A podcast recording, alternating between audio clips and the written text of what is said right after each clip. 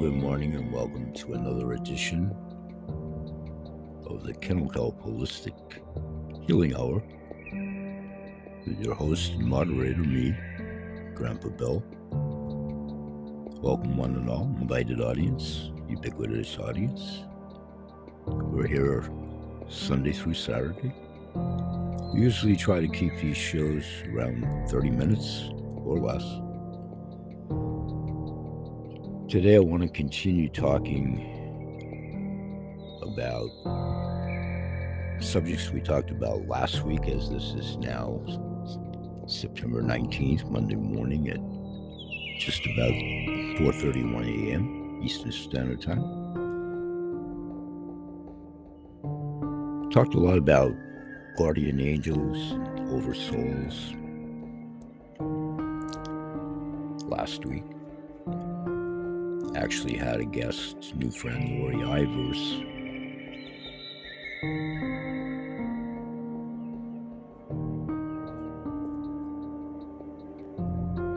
And being in a very reflective mood personally, more intensely over the last few months, I want to share with my intuitives what I'm garnering from my guardian angels as I go into another transitional period of my life.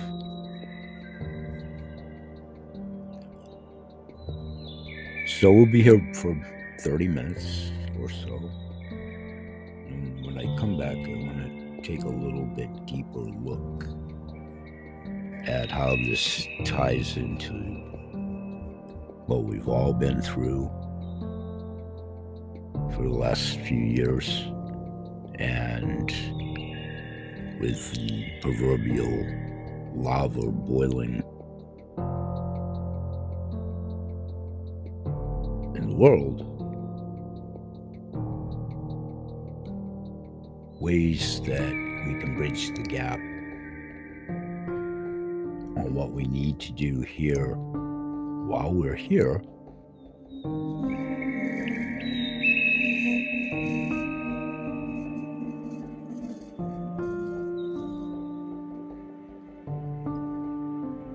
always encompassing food for the mind, the body, and the soul. We'll be right back. Stay with us, and thanks for joining us.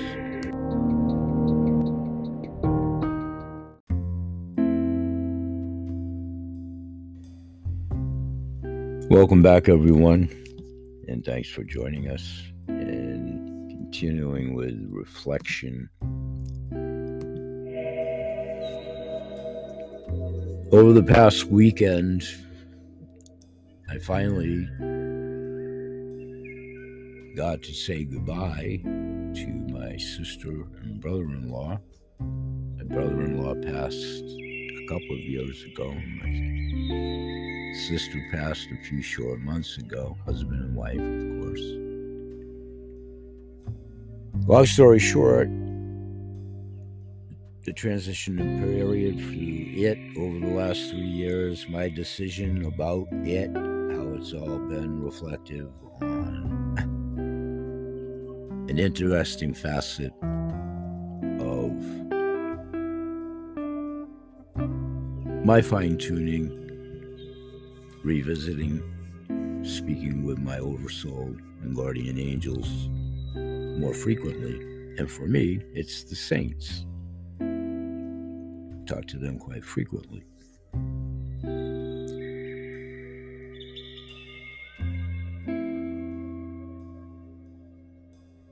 As the, most of you know, or many of you, those that follow me, my two church mice, Peter and Paul for sure, I do different factions of multiple podcasts. I do a couple of different income streams now in retirement, fully retired myself personally and I talk about those at a couple of different platforms uniquely to each one of them. So I'll be talking about them over at my Blog Talk Radio mentor moments.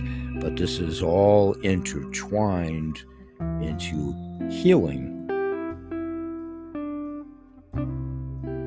And so the two income streams. So they are one. And all of this reflective period,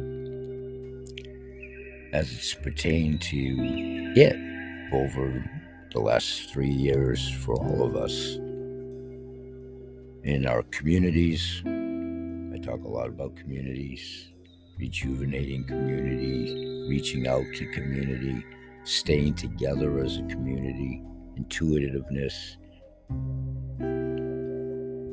like minded individuals doing lots of things collectively and together. So I leaned on my guardian angels and saints quite a bit. all knowing that this will culminate at the beautiful Harrison, Maine, which I have family history. So this is my sister and brother-in-law, which is why they were interred and now are at the burial in the cemetery in Harrison, Maine, which in I guess a dubious way, but a proud history way, going back to founding members of the township itself. the graveyard is well represented within my family tree, or my family tree is well represented within the cemetery. So, being there Saturday passed, finally, because of all the foolishness over the last few years when I couldn't go to the wakes and funerals and so forth. Now that I did, was a great sense of peace and knowing that they are most assuredly both in a much better place.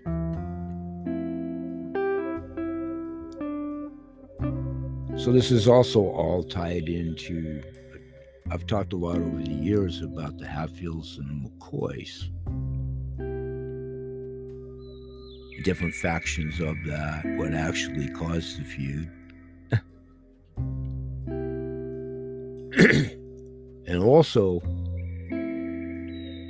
knowing that my aura has been really good for a long time.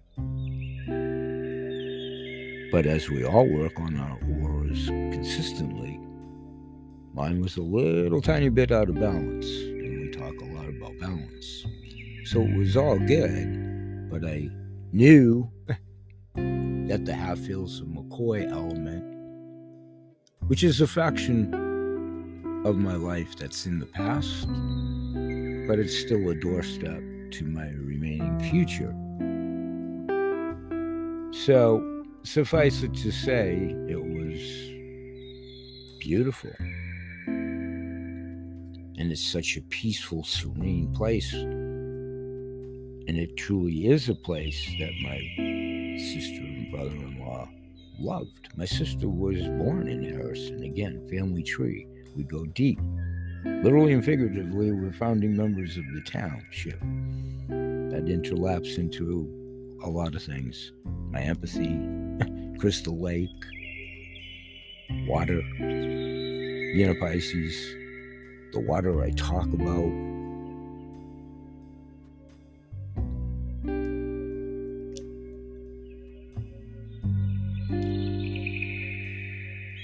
So I'm embracing with the oversouls and the saints help to continue as I always do. Digging in on Monday, Monday, of course, you can't trust that day, the great Mama and Papa's song.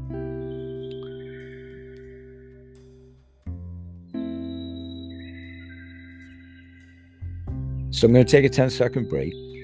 And the 10 second break to yourself will be while I go to my studio and do my live in studio podcast over at Spotify and my YouTube channel, which is where I talk about a little bit of all of these factions because I do a few podcast shows and write a blog and what I'm doing in the way of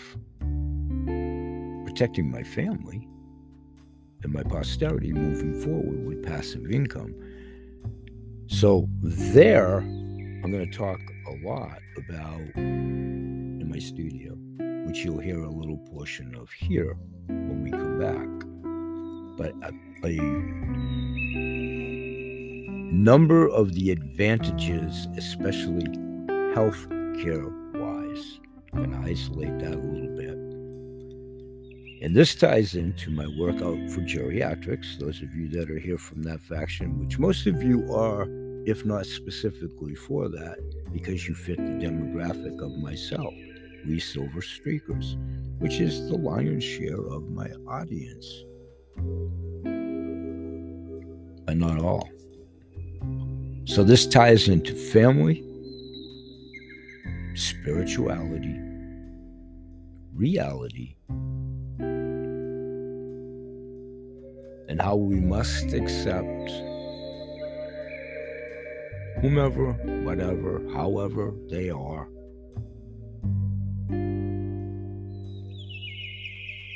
Within your own family trees, of course, within your own beings, within our own society,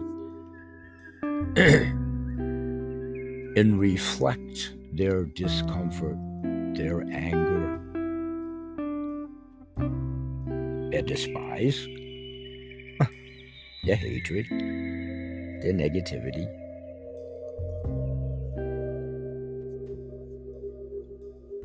And probably optimum word, their opinion.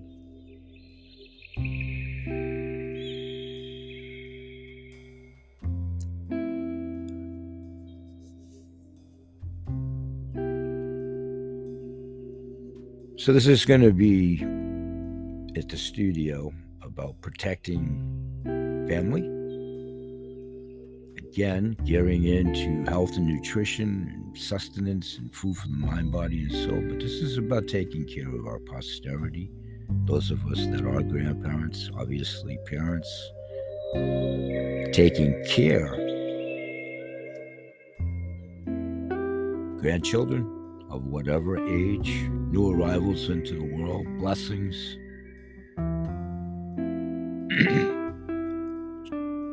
Without fear and with no intention of imparting fear. Embracing this with the heart, the brain, your neural fiber highway, your organs, your breath,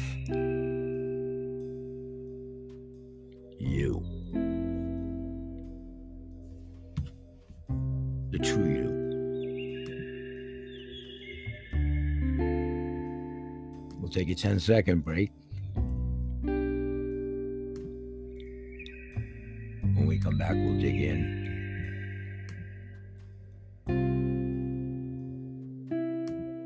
On Talking to Angels. We'll be right back, and thanks for joining us.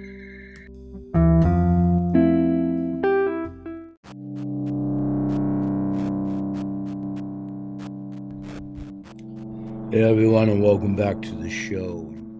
Want to squeeze this in before I do my in studio portion of the show that I'll insert here. Actually, talking about a follow up to our recent shows about chakras. And I want to talk about how the prevention of any kind of positive radiance that could guide us during our times of trouble from reaching our darkest innermost parts if we have that within our own aura and chakras when our aura is out of balance it can cause natural defense mechanism armors shields guards you know lots of terminology for the same premise which can result in blocked energy flow and distorted chakras, then that can lead in some instances anxiety, weight control, mushrooms out into a whole host of other problems, or can. Each and every single person, and within themselves, their own unique personal energy, because you are whom you are when you're in the womb. Once you begin your sojourn after birth, it's all an outside vehicle. Your body is an outside vessel. This is like a pre-game warm-up for what's next, a video game. You're simply Peter Paul, Tommy, Kathy, Mohammed, Ahmad, whatever your name is, that's all it is, is your name for your vessel. Who you are is conceived in the womb and what you do with it and the energy awareness of harnessing what's within all of us. Each and every single person's energy is different as a manifestation of whatever their universal and the universal energy is. That's what we're pl- literally and figuratively plugging into. So, likewise, the type of guard, shield, armor, defense mechanism, your adjective, shielding. Many people wear it.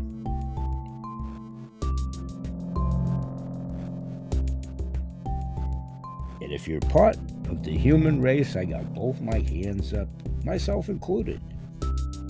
But there's some that are non cognizant of within their aura of emanating hatred, negativity, disdain,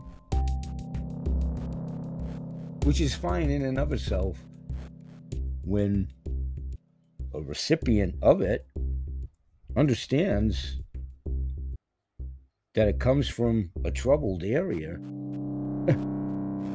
from whatever goes on from the source that's emanating the negative energy, the hatred, whatever it may be, and or all of the above. So each and every single person's energy manifests itself in all kinds of different ways. Those that are quite candidly just simply not in tune to this element, it's more severe. It's it's more severe more eminent, more prominent, more visible, and it's projected from their aura. So each time that defense mechanism goes up in whomever, wherever, and however,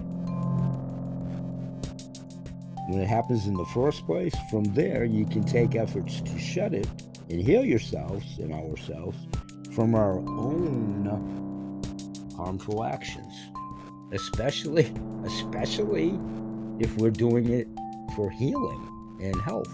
That's what we do here. So all of that would be so counterintuitive to healing. And personifying it is key to talking about it, believing in it, the passion of it. And we all have to fight however those defect mechanisms come in. It's part of the human touch, literally and figuratively.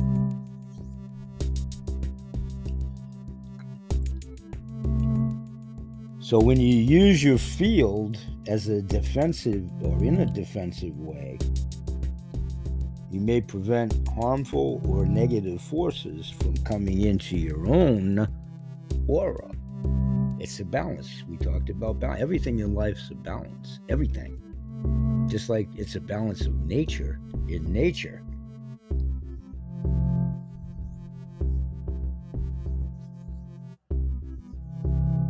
So at the same time, while you are attuned, if you will, where applicable, to warding off and keeping your defense mechanisms healthy and understanding and realizing it's a mirror of the projectile's image or whatever the circumstance is, it's within them. It's within them. However, stay with me, as you all know, the balance of the physiology, the chemistry, all of it, while you're also preventing positive energies at the same time.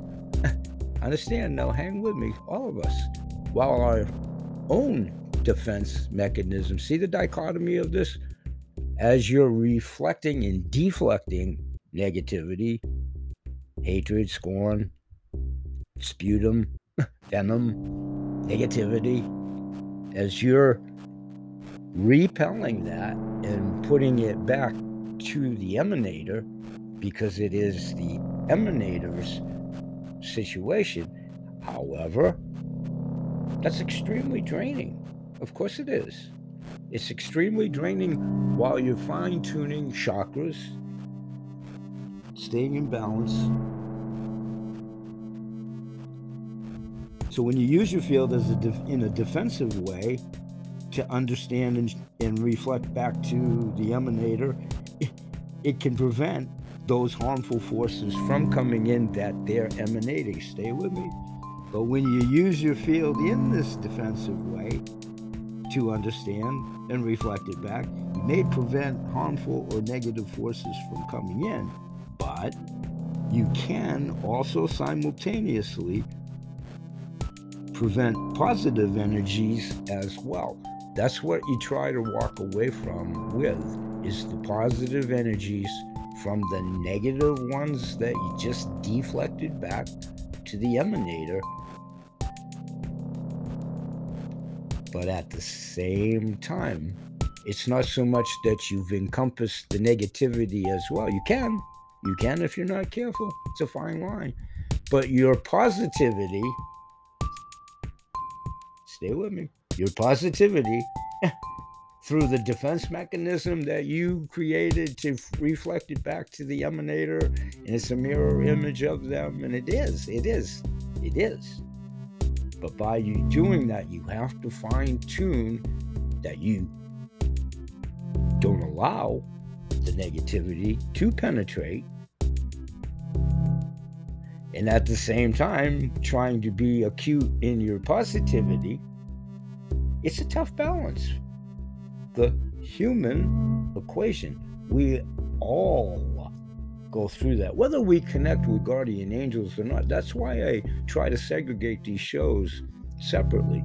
It should be for the essence of most of, there's always curiosity seekers welcome welcome welcome one and all. Everybody's welcome here except those that have no reason to be here from their own choice of exactly what we're talking about. This isn't a harbinger of hatred and negativity.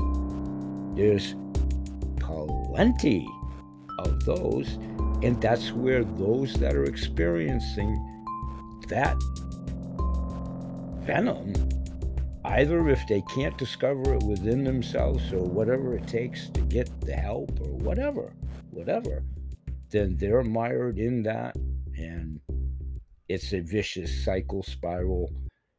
And in all candor, depending on where they fall on chronology and what they are trying to do about it, and or not, then that's how it mushrooms out, literally and figuratively. They begin to hate pretty much everything scorn, disdain, negativity. That's the sadness of it all. That's the sadness of it all. But in the truest sense of the word, all empaths and intuitives have to understand we, we as the human beings, can't save the world. Literally and figuratively. So that's the toughest part. The alienation, the unfortunate part of it, the incapability of garnering a nurturing relationship so, all citizenry right now, most assuredly, to however you have to retrofit my very broad based example into your own lives, and it most assuredly does indeed extrapolate into everybody's life. Of course, it does at this juncture. So, when you use your fields in that defensive way, you may prevent harmful or negative forces from coming in. But again, the balance of the chakras, which is what we're really talking about here, by recognizing whatever mechanisms are going on The most common types of energy that you can see is how some of your own actions, no matter how well intended, can be severely detrimental to yourself. It's the dichotomy, especially if it's whatever it is a, a close worker, a friend, a relative, you know, whatever example you want to use that cuts deeper. That's when you can go to the proverbial well, as we've all done. And some things, unfortunately, it's that cold and hard, are unreparable. That's the dichotomy that you can get stuck in within your own anxiety and angst over trying to change something that you can't. That you can't. That has to self emanate from within. So that's the rat in the maze, the dog chasing its tail. And chronology wise, you can get to the point in time where you don't have enough time to continue to do that, to go into the direction of what you're trying to personify and help as one small piece in the massive puzzle of what this takes with all of us in unison to ever change it at this point. In a methodical, peaceful, thoughtful, an energy healing way that's within each and every one of us. It's part of a conditioning over decades that they didn't want you to realize. This is why I have shows, whether it's myself and my two church mice, and of course up to the eyes of Laura Mars Cecil B. DeMille and whoever else does whatever censoring or whatever, which is totally silly. I have plenty of fodder for many shows as long as I can hang around. What we try not to do is be redundant, redundant, redundant, and stay fresh, fresh, fresh. But sometimes you have to go to the redundancy eh, to reinform the freshness to get to the point of the transition of where this starts to slowly resonate changing mindsets, not in a brainwashing way, not in a cultish way. Goes to my earlier point. At this point in time, basically anybody that is here, be it one, two, or the masses, it's pretty evident at how I've done the shows and segregated the topics within and it should be like any other thing if you're looking for shoes, Gerodas, soup, nuts, pretzels, houses, cars, airplanes, real estate, chainsaws, marketing, introduction. All right, we took a little bit longer on this one than I wanted to. So I'll be going to my studio, and the main reason I'm doing this, it's Monday for me too. at the time of this taping. So I want to get as much on the air here and try to condense it in the studio where it's more show and tell. Going back to our earlier point about the senses, playing to the senses, trying to cover all the bases of the senses sight, touch, feel, taste, and hearing on the ethereal side. We'll be right back.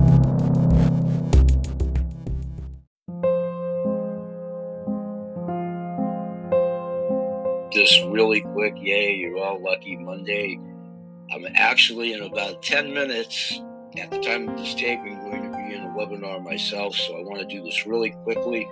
My next show that's upcoming is about a continuation of what we've been talking about at the holistic healing, our chakras, feelings, emotions, oversouls, talking to angels, reflecting others' negativity. All of that will be contained at the shows, talking about defense mechanisms, setting up shields, guarding armor, how we reflect negativity, how that can be positive but negative at the same time. What I want to do here is a couple of exercises that I'll be talking about there, and I want you to try one here to start out. If everyone in this exercise is a little bit knowing that this one is a little bit different from others, it does require a partner or practicing it in the mirror, which I also talk about at the shows. If you don't have somebody readily accessible to do this with you, it's okay to use a mirror. Make sure that you are visible to the other person if there is a person, you know, in question, or your reflection in the mirror from the mid waist up. Going to talk about chakra adjustments, third eye, and the actual uh, sacral chakra over at my skull. I want to look deeply into the person's eyes or your own as you look in the mirror. I'm envisioning an imaginary mirror here right now. Look into your own eyes. Gently place your fingertips on the tops of your shoulders first while maintaining eye contact. This is part of Reiki, sort of well it is, and ask the other person if they're there to do so, or your image in the mirror. Talk to yourself, who cares? Mimic, you know, your facial gestures and movements exactly. If the person's there to do so, have them try to ape you, if you will, not rape you, ape you.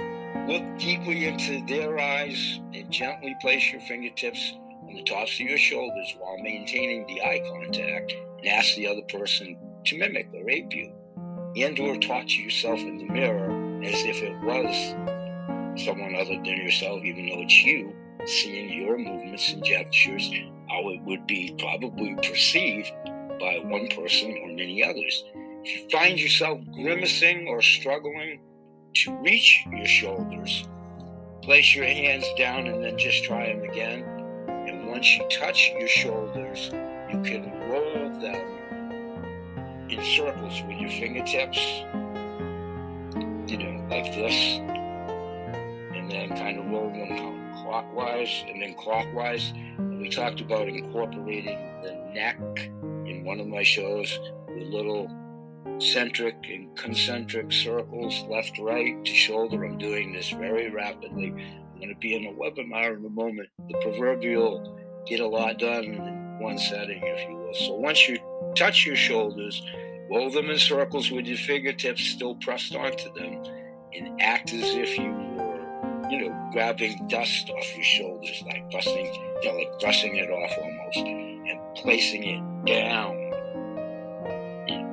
expelling negative energy almost, if you will, if it's there to be had.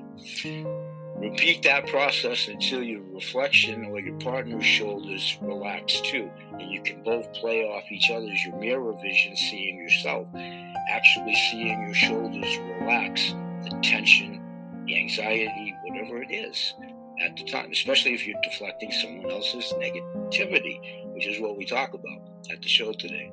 You can do this exercise as many times as you like with other parts of your body, which I'll also expand upon. We do the show daily as well. Examples would include the upper back, the throat, the crown, the stomach, and much more. And if you feel like these exercises will and have helped you, and you would like more, continue to come to our workouts for geriatrics, aka Silver Streakers.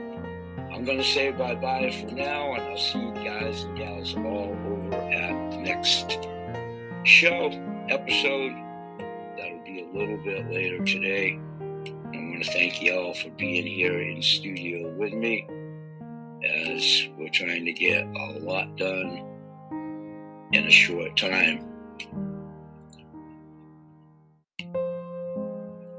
I'll see you guys at the show.